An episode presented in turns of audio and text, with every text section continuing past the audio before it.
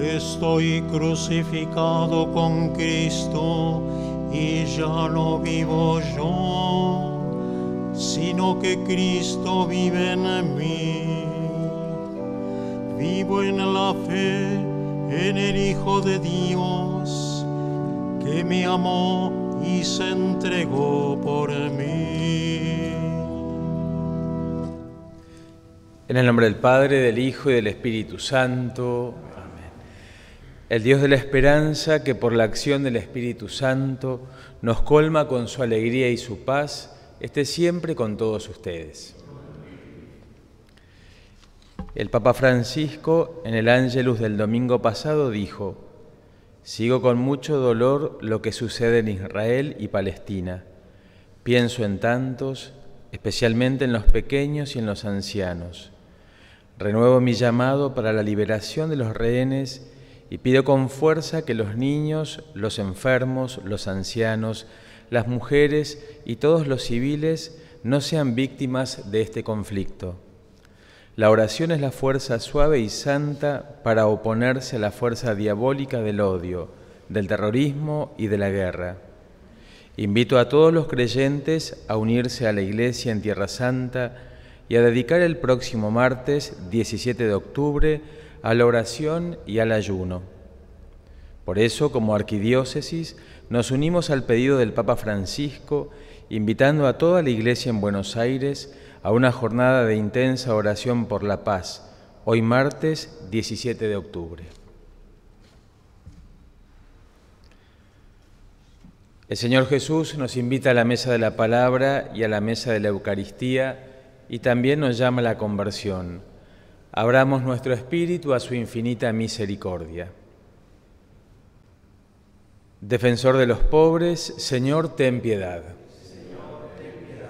Refugio de los débiles, Cristo, ten piedad. Esperanza de los pecadores, Señor, ten piedad. Dios Todopoderoso tenga misericordia de nosotros, perdone nuestros pecados y nos lleve a la vida eterna. Oremos. Dios eterno y poderoso, que honras a tu iglesia con el testimonio de los santos mártires, haz que el martirio de San Ignacio de Antioquía que hoy celebramos, así como fue para él causa de eterna gloria, sea para nosotros motivo de constante protección. Por nuestro Señor Jesucristo, tu Hijo, que siendo Dios, vive y reina contigo en la unidad del Espíritu Santo, por los siglos de los siglos.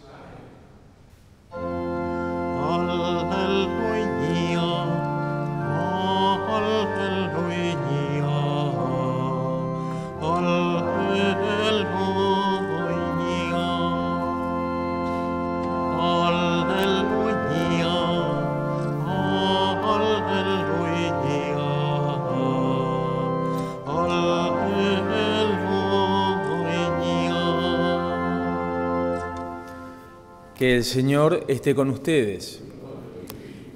Evangelio de nuestro Señor Jesucristo según San Lucas.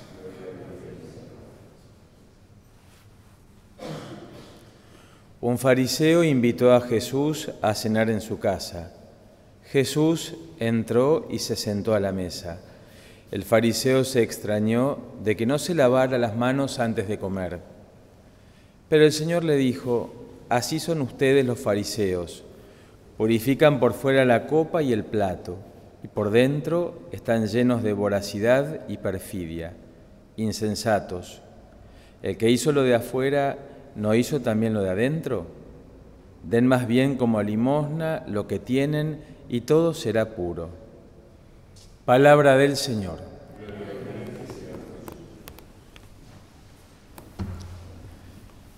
Sin duda que hace unos capítulos que escuchamos a Jesús, que podemos decir de alguna manera ha roto lanzas con los fariseos y con los doctores de la ley.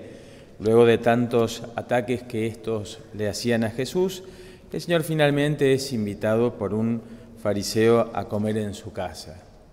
El fariseo sin duda que había invitado a Jesús para observarlo, para ver si cumplía esa ley que era tan esencial y tan importante, pero que también estaba ya vacía del contenido verdadero. Y seguramente el Señor se sentiría observado por su anfitrión. Y son duras las palabras que escuchamos de Jesús que le dirige al anfitrión. El fariseo se asombra y piensa por qué no se lava, por qué no hace lo correspondiente antes de tomar la comida. Pero Jesús va directamente al centro de la cuestión y con esta frase dura dice, así son ustedes los fariseos, purifican aquello que se ve, lo exterior, pero el interior queda sin tocar. Sin duda que estas palabras que son tan duras también son para todos nosotros. Tantas veces nosotros nos ocupamos solamente de lo exterior, de embellecer aquello que se ve, aquello que el mundo quiere ver también de nosotros, y sin embargo nos olvidamos de nuestro interior, nos olvidamos de la purificación de nuestro corazón, también de purificar nuestras actitudes, sobre todo nuestras palabras. ¿Cuántas veces herimos con nuestras formas de decir, con aquello puntualmente que lo decimos para quizás dañar al otro, dejarlo fuera del combate? Y es ahí donde Jesús va puntualmente en este tiempo ese pensamiento que está en nuestro corazón de enmascarar aquellas actitudes que son malas en sí mismo y que están en nuestra vida y que todos tenemos que purificar. Sin duda que esto cuesta, que no es fácil, pero el Señor viene en nuestra ayuda. La luz del Evangelio quiere iluminar aquellas zonas de nuestro corazón que todavía están en la tiniebla Muchas veces tenemos miedo a ver qué encontramos en nuestra vida, en nuestro corazón. Quizás nos asustamos porque no somos lo perfecto que pensábamos que éramos y también lo maravilloso que creíamos que éramos. Tantas veces nos hacemos una falsa imagen de nosotros mismos.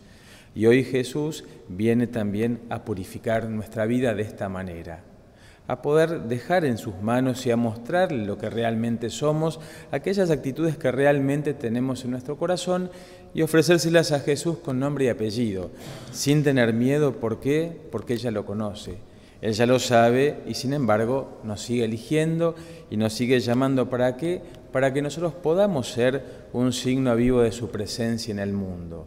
En un mundo que sin duda está surcado por las apariencias, un mundo también que lamentablemente está surcado por el odio y por la guerra, el Señor nos llama a todos los creyentes, a todos los cristianos especialmente, a ser reflejo de su amor, a ser reflejo de estas actitudes que Jesús tuvo y tiene constantemente. Él es nuestro ejemplo, es nuestra causa ejemplar. Seguir las huellas del Maestro no siempre es fácil pero cada vez que nuestro camino se va equivocando, se va torciendo, podemos mirarlo nuevamente y pedirle que nos ayude, que nos dé su gracia, que nos dé su fortaleza para volver a empezar.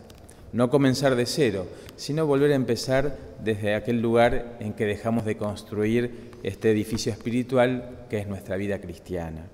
Que Jesús entonces nos ayude y nos vaya marcando con su filial afecto aquellas actitudes que no son buenas, que no construyen y que no ayudan a la vida de la iglesia. Que así sea. Oremos. Te pedimos, Padre, que el pan celestial que hemos recibido en la fiesta de San Ignacio de Antioquía nos dé fuerzas para que de palabra y de obra nos manifestemos siempre como auténticos cristianos. Por Jesucristo nuestro Señor, antes de la bendición final, rezamos la oración del sínodo. Al Espíritu Santo, Creador y Señor de la Iglesia, que la guía a través de los tiempos y mansamente le impulsa siempre hacia adelante, dirijamos nuestra súplica. Ven tú que siempre haces nuevas todas las cosas Ven Espíritu Santo, alma de la Iglesia, reúne en la unidad y a fructificar el esfuerzo, la esperanza, el deseo de cada uno de los que se dedican a la asamblea del Sino de los Obispos. Te invocamos, ven tú que siempre haces nuevas todas las cosas. Ven Espíritu Creador, que revives los huesos marchitos, reúnes a los dispersos, pones en diálogo lenguas que no se reconocen. Te invocamos, Ven, tú que siempre haces nuevas todas las cosas. Que el Señor esté con ustedes. Que los bendiga y acompañe Dios, el que es Padre, Hijo y Espíritu Santo. Amén. Para amar a Dios y servir a los hermanos, vayamos en paz.